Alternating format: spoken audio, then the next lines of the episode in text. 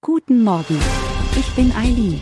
Sie hören den Immobilienwiki-Podcast auf Spotify, Apple und überall, wo es gute Podcasts gibt. Präsentiert von Immobilienerfahrung.de. Ein Notar ist ein Jurist, der als neutraler Betreuer befugt ist, Rechtsgeschäfte zu beurkunden. Seine Zuständigkeit erstreckt sich nicht nur auf die Beglaubigung und Beurkundung von Rechtsgeschäften, sondern auch auf die Beglaubigung von Tatsachen, Beweisen und Unterschriften. Darüber hinaus gehört auch die Hinterlegung von Geld und wertvollen Gegenständen zu seinen Aufgaben.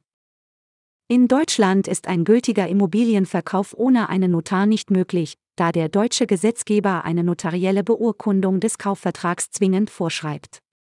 Als unabhängige Person vermittelt der Notar zwischen Käufer und Verkäufer, prüft das Grundbuch, erstellt den Kaufvertragstext und vereinbart den Beurkundungstermin mit allen Beteiligten.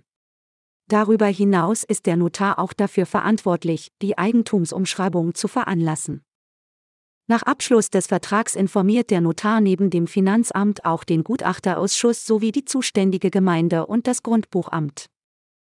In der Regel trägt der Käufer die Kosten für den Notar, aber die Verteilung der Kosten kann auch frei zwischen den Parteien vereinbart werden.